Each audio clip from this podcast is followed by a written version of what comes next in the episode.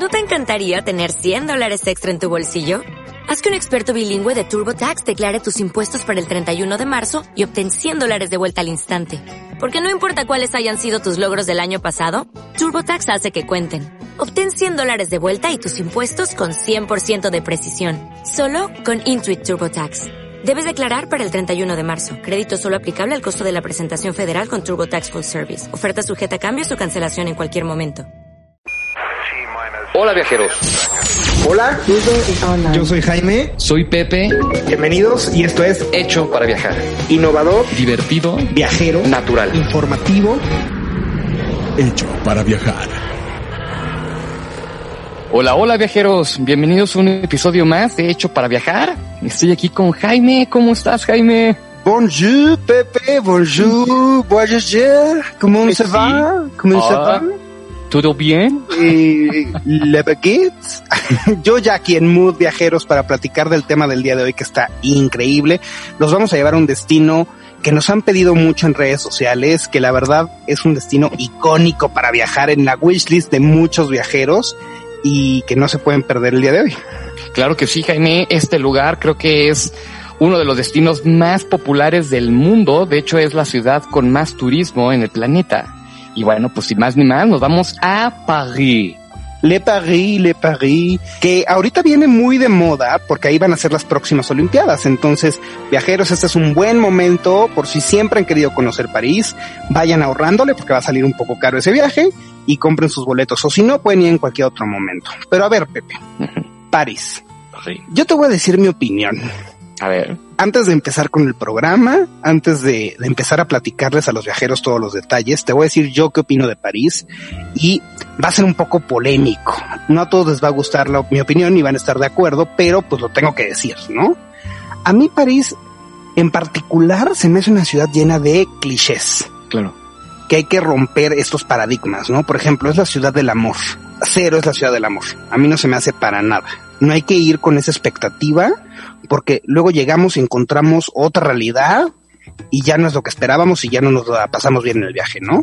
Sí. O por ejemplo, no sé, la Sorbonne. Siento que se han dedicado a hacerle mucha fama a París desde los años 70, 80 Claro. y se le quedó esta famita de muchas cosas que cuando llegas hoy en día y visitas la ciudad, pues no es así al 100%, ¿no? Sí. por ejemplo, la Sorbona de París, ¿no? Que era la mejor universidad del mundo. A lo mejor en algún momento sí, pero hoy en día pues ya no, no, Sí, no figura en, en En los rankings, ¿no? Tal vez arquitectónicamente todavía es muy bonita, pero, pero siento que hay que romper como todos estos paradigmas. No, mi consejo, el primer consejo que les puedo dar viajeros para ir a París es vayan sin esas expectativas tan altas Sí. porque es una ciudad de verdad muy bonita, con cosas muy padres que hacer y que ver en, en París, pero que luego vamos con esas expectativas y, Y te deja... ajá, decepción, Sí, ¿no? Sí, sí. Entonces, a ver, Pepe, primero que nada, ya que estamos en París, ya aterrizó nuestro avión, ojo viajeros que en París hay dos aeropuertos, entonces hay que tener muy en el radar El Charles de Gaulle. el, a ver, ¿cómo, cómo? El, el Charles de Gaulle. Y el otro, El otro tú. Orly, Orly. Ugly. Entonces llegas a cualquiera de los dos aeropuertos viajeros. Si vas a llegar directo a París, pues no hay bronca. Sí. Cualquiera de los dos llegas y te transportas al centro de la ciudad.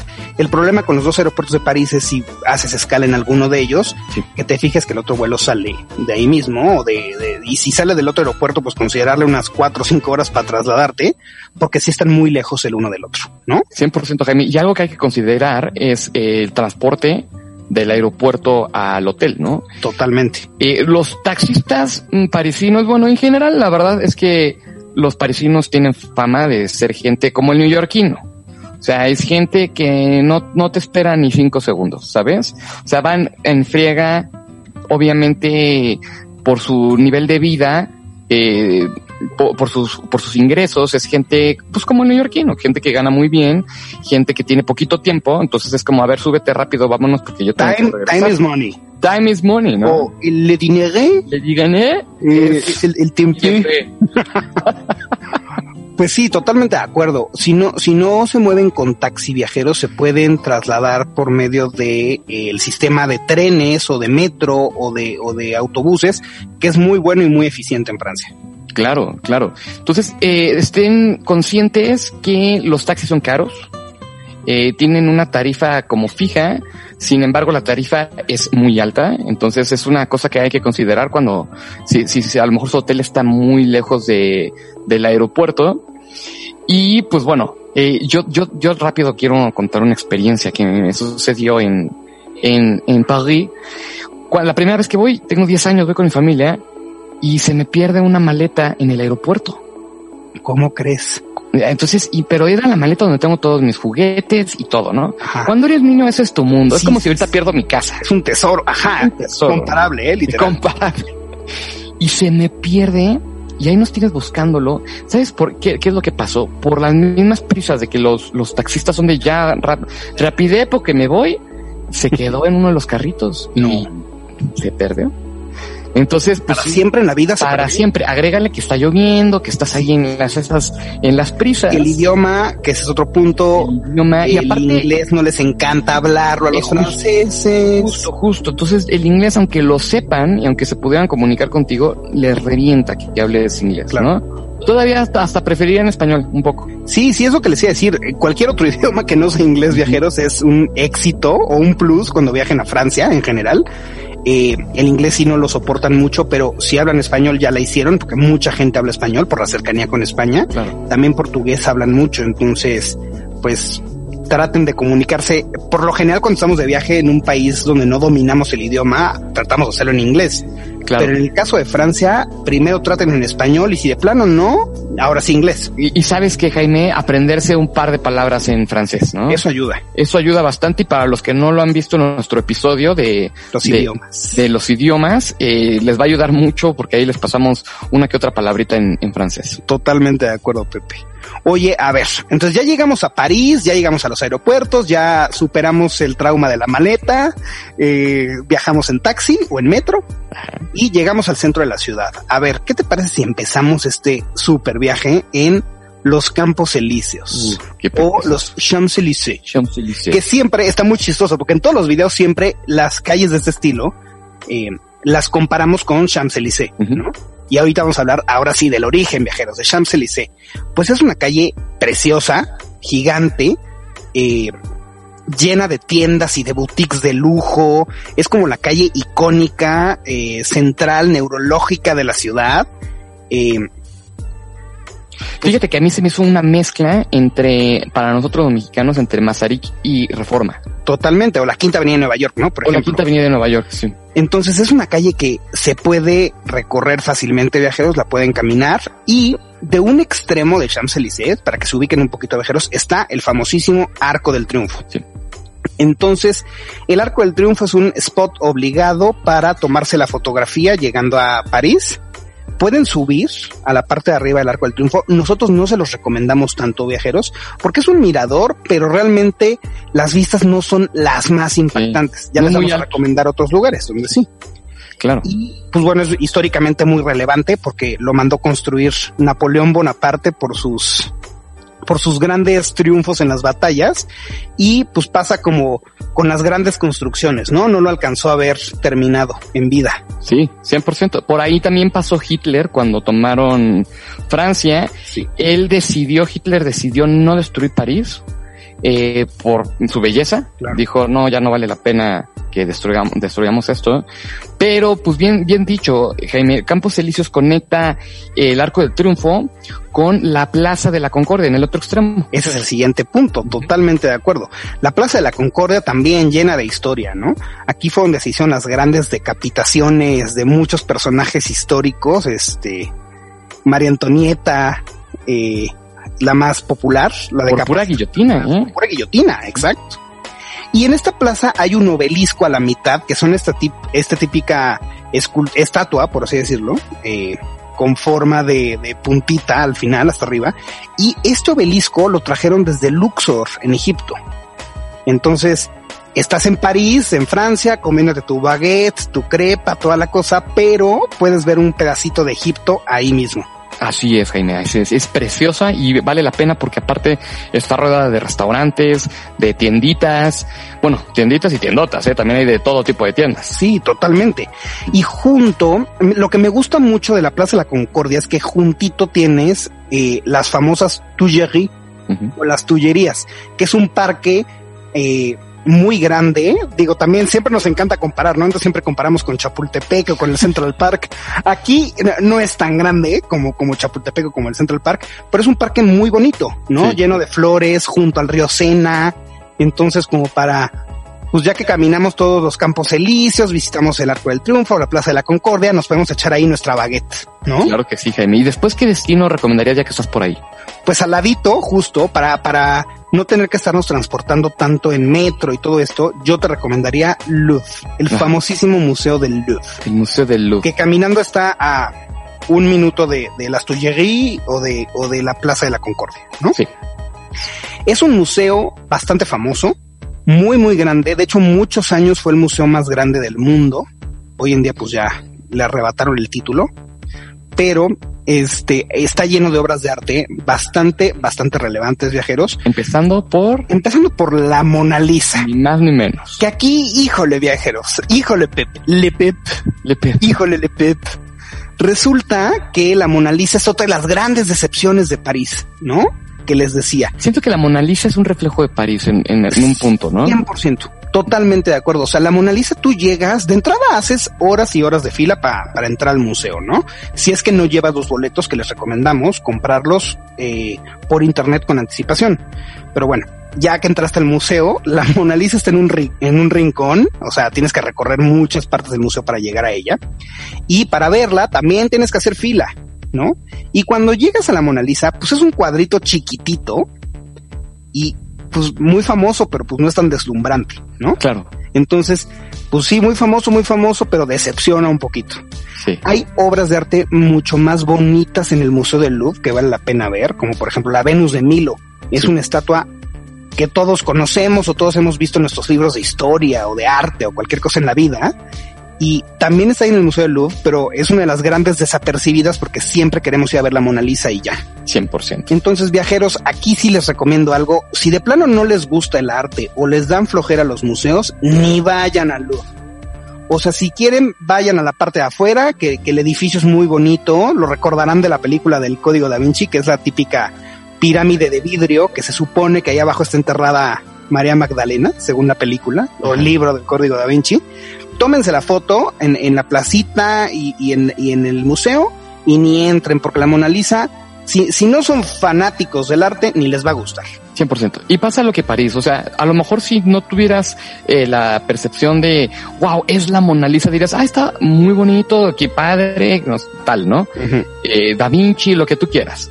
Pero como es la Mona Lisa, pasa luz para ver la Mona Lisa, lo más probable es que te vaya a dejar, eh, pues un poco decepcionado. Con ganas de más. Exacto, porque no es la, la gran cosa, la verdad. Oye, Pepe, te voy a decir otro spot que te recomendaría conocer o tomarte el tiempo de entrar y de disfrutarlo mucho más que el Louvre. Ajá. Y está muy cerca, está también como a 5, 10 minutos caminando del Louvre y de la Concordia, que es el famo la famosísima Ópera de París. Uf. Este sí es un edificio viajeros impactante, Ajá. tanto por dentro como por fuera. La puedes visitar aunque no vayas a la ver la ópera ni nada. Puedes entrar a la ópera, compras tu boleto de acceso y verla por dentro es una joya. Oye, y de ahí se inspiraron, bueno, en la época de Porfirio Díaz para hacer el Palacio de Bellas Artes Sí, aquí en la Ciudad de México. totalmente de acuerdo por la belleza que tiene el edificio. Es, es súper recordable. Y la parte de adentro de la ópera de París la utilizan mucho actualmente para todas las películas y las series de, como de la monarquía, donde salen este, audiencias con los reyes y todo esto. Eh, por, por los, los murales que tiene y los, los, Claro, los vitrales, los ¿no? vitrales y los, ay no, se me olvidó la palabra, lo que va en el techo. Ah, los... Sí, pues sí, como el mural. Ajá. ¿no? del techo. Eh, todos los frescos son muy bonitos y toda la, la- la arquitectura del edificio pues te da la sensación de estar en un palacio, ¿no?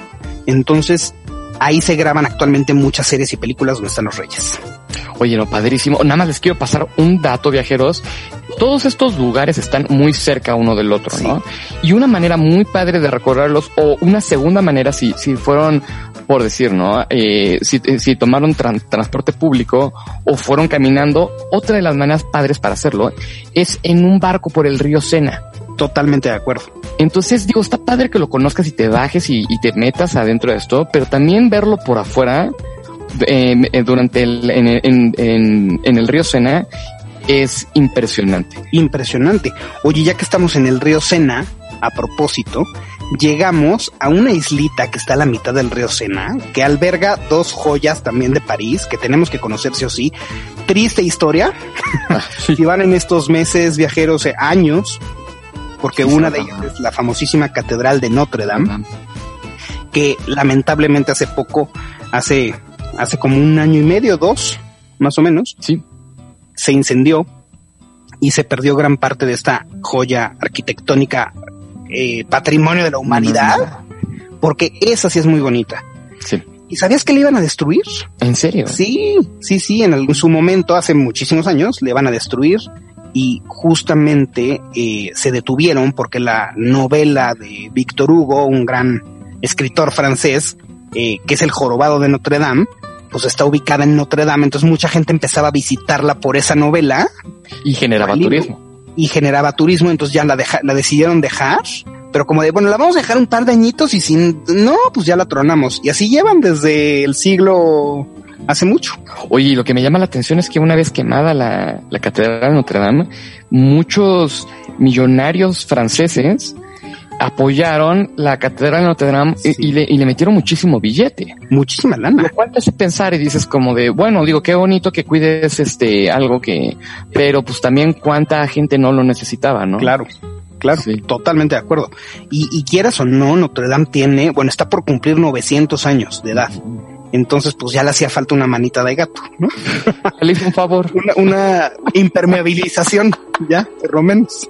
Así es. que- Oye, y te digo, Notre Dame está en una isla y junto, en esa misma isla, bueno, muy cerca, vaya, está la famosísima Saint-Chapelle, que es otra iglesia, también muy bonita, eh, muy gótica. Y justo para llegar a esta isla puedes llegar, como dices tú, Pepe, en un crucero por el Sena o por el famoso Pont Neuf. Perdonen mi francés, viajeros, la verdad es que no lo hablo, nada más me estoy haciendo. Ajá. Es el famosísimo Pont Neuf, que es un puente muy eh, icónico también de la ciudad de París, o sea, muy bonito, lo puedes recorrer y con eso cruzas el río Sena y a la mitad del puente pues pasas por esta islita y, y puedes ir a visitar Notre Dame o, o, o Saint-Chapelle. Ajá. Bueno, y ya que cruzaste el Pont Neuf desde, desde la parte de la ciudad donde está eh, Campos Elíseos, eh, el Arco del Triunfo y toda esta parte, cruzas a la isla, sigues por el Pont Neuf, eh, cruzas a la otra parte y llegas a la famosísima, Famosísima. a la única, a la emblemática escultura de París, la famosísima Torre Eiffel. Eh, te voy a decir qué opino. Te va a pasar, no sé si te pasó lo mismo que a mí. Es que vuelvo a lo mismo. Yo esperaba algo que literal Deslumbrante. deslumbrante. Está muy bonito. Claro, muy bonito, pero no, no para el nivel que llevabas esperando de París, la Torre Eiffel, no manches, wow. ¿Sí, no? No. No, no. Fíjate que es más, yo me acuerdo en ese mismo viaje visité el átomo en Bélgica, en Bruselas, y el átomo me dejó más impact- impactado. ¿Sí? ¿Por qué? Porque el átomo nunca lo escuchas en tu vida Sí, sí. y la Torre Eiffel todo, todos los días escuchas de la Torre Eiffel. Entonces, por eso te da más impresión cuando ves algo que no te esperas a algo que todo el tiempo escuchas. Totalmente de acuerdo, Pepe. Sí. Pues bueno, la Torre Eiffel Viajeros es un punto obligado, una selfie también obligada dentro de tu viaje a París. Eh, puedes subir a la Torre Eiffel, tiene varios pisos y varios miradores, hay muchas cosas que hacer, hay un museo muy chiquito, no se crean que, que es un museo grande, hay algunos restaurancitos y cafeterías dentro de la torre, o sea, en los diferentes pisos, Sí. pues hasta arriba el mirador, ¿no? Que aquí siempre en Hecho para Viajar les recomendamos los mejores spots para eh, tener vistas panorámicas de las ciudades. Entonces la Torre Eiffel pues es uno, ¿no? Sí, claro. Ojo viajeros, son muchos escalones para subir la Torre Eiffel. Puedes subir por elevador, pero tiene un costo adicional. Sí. Entonces, mismo caso, les recomendamos con anticipación comprar sus boletos por internet y subir a la Torre Eiffel. Claro, algo que, algo que también es muy práctico es subir por el elevador, bajar por las escaleras. De bajada hasta las calabazas ruedan, bien lo dicho. Lo Y así, dicho. y así, así ya bajas un poquito la comida, porque eso sí tiene Francia, fíjate, la comida es muy rica. Qué bárbaro, eh. Qué También se me hace otra cosa, ya, ya estamos atacando mucho, pero, Mucho. pero perdón viajeros, les tenemos que decir, ese También. es el chiste hecho para viajar, eh, decir las cosas objetivamente como van. La comida francesa es muy rica, pero hay mejores gastronomías. Te voy a decir una cosa, es que hijo, nos estamos sacando a Francia, eh, pero eh, el pan francés dicen que Es es, duro. Es durísimo, casi se me pierde un diente ahí. Es una piedra. Es una, ya quisieran tener nuestro pan. Ya quisieran. Ajá. Sí. Sí, literal, no hay nada como el bolillito, la telerita el mexicana. Ajá, el bolillo mexicano es suave, rico. La otra cosa casi pierdo los molares, ¿eh? En general el pan en Europa, ¿no? Es muy duro. Es muy duro, les gusta el pan muy duro, pero Sí. uno tiene la fam- tiene la, la cosa de que el, el francés es el mejor, ¿no? Y Sí. a mí no. ¿No? Solo el croissant. El croissant sí es muy rico, o sea, sí es más suavecito. Y, pero bueno, van a comer muy rico, viajeros. Ese es el punto. No, de aquí no los queremos decepcionar tanto. Junto a la Torre Eiffel, viajeros tienen el famoso Campo Marte. Eh, si, si, si se dan cuenta, algunos nombres les suenan porque en México tenemos también un Campo Marte, también unos Campos Elíseos. Estos nombres en las calles de México y en los sitios mexicanos son eh, porque hubo, como les decía, en los 70, 60 una ola muy fuerte de amor hacia Francia, entonces pues adoptamos algunos de estos nombres. Y en el Campo Marte es un buen spot para tomarse una buena foto de la Torre Eiffel o del otro lado de la Torre Eiffel. O sea, el Campo Marte está de un lado, que son unos jardines muy grandes, y del otro lado está un, una cosa que se llama Trocadero, que es un museo, el Museo del Hombre, Ajá. que no se los recomendamos viajeros, pero sí vayan porque tiene unos jardines muy bonitos y una terraza con un carrusel muy bonito y desde ahí tienes vistas a la Torre Eiffel muy padres para tomarte tu foto. Tu foto, claro. Oye Pepe, ¿y qué me dices de una zona en París? Ya cambiamos un poco el tono, ¿no? Ajá. Que se llama nada más y nada menos que Montmartre. Oh, Mon- Mon- Mon- Montmartre. Montmartre. No, Esta es la zona bohemia, es la zona del pecado, de la lujuria. Aquí puedes llegar a ver eh, los grandes cabarets de, de famosísimos de París como el Moulin Rouge o como Lido. claro. ¿Tú entraste a ver alguno de estos shows? No, nunca los No cuando fuiste de 10 años, obviamente. Nu- nunca los entré a ver, Jaime, pero sí, sí se sentía mucho la, la cosa bohemia de, Sí. de eso. Y, y muchos pintores, sobre todo, famosos como Picasso y Van Gogh, vi- vivían ahí. Entonces hay mucho tributo hacia, hacia el arte en general. Sí. Sí, Montmartre es un barro artístico. eh, te encuentras arte por cada esquina. Y muchas pinturas de Montmartre. También O sea, si, si, si tú ves muchas pinturas de Picasso, de, de Van Gogh, está Montmartre ahí en algún, en algún momento. Montmartre, Montmartre. Monet, ¿no? No, Montmartre. Ah, Montmartre. Pues no, no las conozco, fíjate. Pero Montmartre, la zona, Ajá. el barrio, eh, tiene mucha vida nocturna también, pues ya muchos bares, a muchas discotecas y pues estos cabarets que si ya están allá viajeros les recomendamos que entren a ver el show. Puede que sea un poco caro porque es cena, baile, este espectáculo. Es obviamente eh, rankeado para gente un poquito, para, no para niños, vaya, para, para adultos, porque pues sí son toples y sí son shows muy eróticos, ¿no? Con champaña y serpientes y muy francés, ¿no? Claro. Y justo, fíjate que muy chistoso, porque es la zona del, de la lujuria y del pecado, pero hasta arriba de Montmartre, que está como en un cerrito, una colina, hay una iglesia muy bonita que se llama Sacré, Sacré-Cœur, el Sagrado Corazón en español, viajeros. Ajá. Y esta es una iglesia muy antigua, data del siglo XII. A mí, la verdad, se me hace uno de los puntos más bonitos de todo París. Porque la iglesia es preciosa y desde, desde la colina donde está Sacré Cœur, viajeros, tienen unas vistas también de París. Para el mm, atardecer, sobre todo. y la- ¿eh? unos atardeceres impactantes. Entonces se pueden ir en la mañana a misa y a Sacré Cœur, viajeros. Al mediodía comen por ahí un- un- una baguette dura, se rompen un diente. Después eh, ven el atardecer en las colinas de Sacré Cœur con toda la vista de París, la Torre Eiffel, por supuesto. Y en la noche, pues ya se pasan a Lido o a Moulin Rouge. A Moulin Rouge. Oye, ¿y tú fuiste a Moulin Rouge? Yo no fui a Moulin Rouge, mis yo también fui de chiquito, mis papás no me quisieron llevar y después de fui fui un poco ya más de grandecito.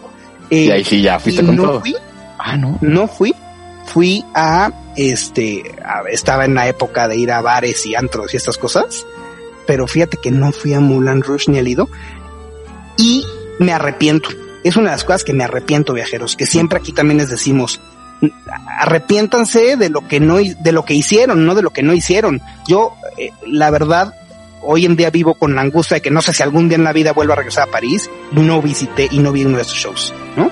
He visto videos, la verdad, pues, digo, no se me hace nada del otro mundo, ni, ni viéndolo con morbo, ¿no? Viéndolo artísticamente, eh, se me hace una experiencia francesa imperdible que la verdad me gustaría tener. Entonces, viajeros, si alguien me quiere patrocinar un viaje a París, Oye, encantado voy con ustedes, ¿eh? Jaime, me gustó mucho lo que dijiste ahorita de arrepiéntanse de lo que hicieron, no de lo que no hicieron. Exacto, es el peor arrepentimiento. Y sobre todo en los viajes. Oye, ¿y sabes de qué me voy a arrepentir? De no escuchar tu dato curioso, Pepe. Oye, Jaime, por favor. No me decepciones ni a mí ni a los Voyagers. No, no, no, no, no, claro que no los voy a decepcionar. Este es el dato curioso en Hecho para Viajar. Hecho para viajar. Y por eso tenemos un dato curioso. Le daté curioso. Le daté curiosé, que son los datos más curiosos sobre Francia. A ver, ahí te va, Jaime. Francia es el país más turístico del mundo. Se lleva el número uno. Lo podría tener México si tuviéramos más seguridad por nuestra cercanía a Estados Unidos, pero pues desafortunadamente no. Tiene el reinado más corto de la historia, Ok. que, que- que lo tuvo Luis XIV, fue durante solamente 20 minutos. O sea, fue 20 como de... minutos fue rey. Ajá. Wow. Bu- bu- buenas tardes, mucho gusto. Adiós, goodbye. No pasaste la prueba. Francia cuenta con 40 mil castillos, Jaime. 40 mil. Wow. Es impresionante. Y todos muy bonitos, ¿eh? Y de muchos castillos de Francia se han inspirado para hacer, por ejemplo, los castillos de Disney, ¿no? Ujú, ujú. Ahí te va otro muy bueno. Aunque se crea que el croissant es francés, en realidad es austriaco. Mira, y yo vendiéndoles el croissant con razón. sabía bueno. Por eso me gustó. No, no es cierto. Van a decir que no me gusta y sí me gusta. La verdad es muy bonito. Tiene cosas muy padres. Sí, tiene, sí, tiene cosas. Podríamos mejorar un poquito la actitud. La actitud es la que daña un poco ahí. Pero bueno, Francia fue el primer país que creó eh, los medios de transporte públicos Ok. en el 1660. Wow. Este, o sea, apenas 100 años después de que estaba el Imperio Azteca. Sí. Además de, de, de em, que se habla francés, se hablan ocho idiomas más de estatus oficial, ¿no? Estos son el occitano, provenzal, gascón, corso, catalán, euskera, alsaciano, holandés y bretón. Wow. Ándale. Una, una de las leyes de legislación francesa prohíbe nombrar a un cerdo con el nombre de Napoleón. Ah, yo que quería poner Napoleón a mi cerdo. Sí, sí, sí, sí. Los franceses consumen cerca de 30 mil toneladas de caracoles al año. Wow. O sea, les encanta el caracol. El escargot. Ahí te va. El francés fue idioma oficial en el Reino Unido durante 300 años. Órale. Entre el 1000 y el 1362. Por eso les da tanta cosita que ahora todo el mundo quiere hablar inglés en Sí. su país. Sí. Sí, ya sabía yo que era un tema más de, de, de algo histórico arraigado por ahí. Un, un problema no, no trabajado. No A ver, volviendo a los caracoles. Existe una ley que prohíbe viajar en los trenes franceses de alta velocidad con caracoles vivos, a menos que estos tengan su propio billete. O sea, ¡Órale! sacar billete a tus caracoles. Es muy encaracolado la cosa. El puente más antiguo de París es el Pont Neuf. Mira el Pont Neuf. Ajá. Pero fíjate, significa puente nuevo. Mira, ¿Quién hubiera dicho? pues que era muy nuevo. Y justo en el Puente Nuevo, ahí yo te voy a dar un dato curioso de Ajá. mi cosecha. Aquí, en teoría, nacieron las famosísimas papas a la francesa. Oh, Que allá, pues son papas fritas, no, no papas a la francesa. le, le pommes frites. de pamphlet. Entonces, justo un señorcito se paraba en el Pont Neuf a vender sus pommes frites. Oye, Y ahí surgió como todo el boom de la papa a la francesa. Se lo pelean con Bélgica, porque en Bélgica también, También tienen una historia que- de que fue donde ella. Pero, pues en teoría se pone ahí, en el Pont Neuf. oye, qué mala onda que no le quieren decir papa la francesa. Nosotros le llamamos arroz a la mexicana, ¿no? Ahí está, no tenemos, nosotros no tenemos tabús. No tenemos tabús, eso es cierto. Y por último, Jaime, la primera película de la historia se grabó en Francia en 1895. Ok, La primera película. Así que Netflix se lo debe a Francia. ¿sí? ¿Netflix es francés? Es Francia. No, no es cierto, viajeros, es broma. Oye, Pepe, muy buenos datos curiosos. Me gustó lo del cerdo, que no lo puedes llamar Napoleón, ¿eh? ¿Cómo y lo del reinado más corto, eso también está... 20 minutos de Luis XIV. Sí, ¿qué tal? Impresionante. Ya lo, un poquito menos de lo que dura un capítulo hecho para viajar. Exacto. Oye, Pepe, ya para concluir, pues ya estamos en París, ya estamos en Francia, ya hicimos el viaje. Hay algunas otras cosas cerca de París que les recomendamos visitar, ¿no? Claro. Eh, por ejemplo, eh, el Palacio de Versalles, que Ah. luego en otro episodio les platicaremos del Palacio de Versalles. No lo quisimos contemplar dentro de París porque es muy respetable si no te interesa ir a ver el palacio. Nosotros la verdad los exhortamos a que sí lo vean. Es una cosa impresionante el tanto el palacio como los jardines. Entonces en otro episodio les platicaremos de, de este gran palacio, pero consideren viajeros que está a una hora de distancia de, de París en tren y lo pueden visitar fácilmente de ida y vuelta, ¿no? Claro, y es precioso. la verdad, Precioso. de cada quien. Otra cosa muy cerca también como de ida y vuelta es el Valle de Loira. Eh, para ver todos los castillos, estos que nos decías antiguos, Sí. en el Valle de Loira hay muchos eh, castillos, patrimonio también de la humanidad, que es muy buena idea conocer. Claro. No, y, y me parece brutal. Ahora, viajeros, no se cierren eh, con que tiene que ser, nada más ser en París. Como bien dices, Jaime, a sus alrededores de París también es precioso.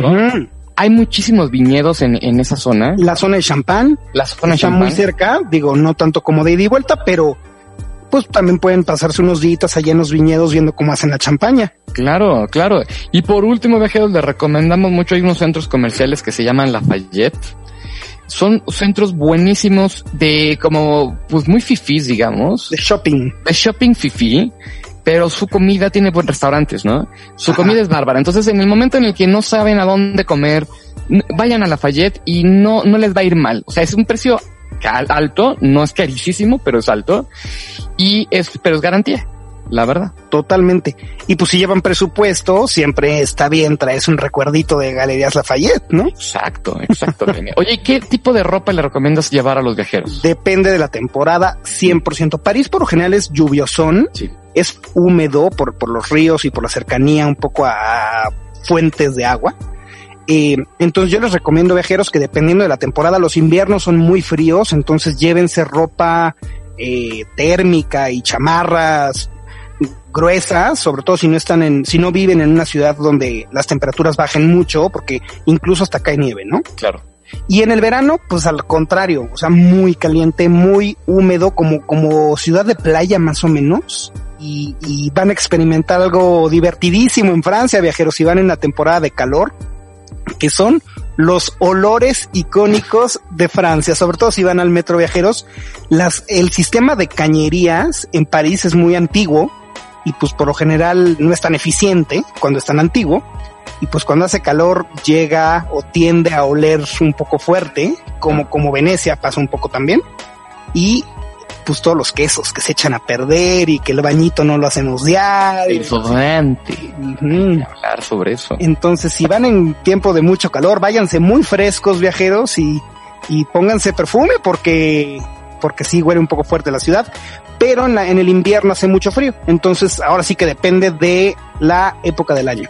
100% Jaime. Pues ya saben viajeros, eh, la verdad es que no los que hicimos como, como si a lo mejor tienen planeado ir a París, no queremos que digan, Ash, no, pero que sí sean realistas, ¿no? Porque Claro. no hay nada mejor que ser realista y bajar tus expectativas para poder verdaderamente disfrutarlo. Totalmente, o sea, los exhortamos a que vayan a París y lo conozcan y lo vivan ustedes, es una experiencia única, la ciudad es preciosa, es muy bonito, pero lleven expectativas bajas para que se lleven una gran sorpresa. Claro, claro que sí. Viajeros, déjenos todos sus comentarios, qué les parece, si no están de acuerdo con nosotros, si sí están de acuerdo con nosotros, qué opinan, qué, qué nos faltó decirles, de qué quieren que les hablemos.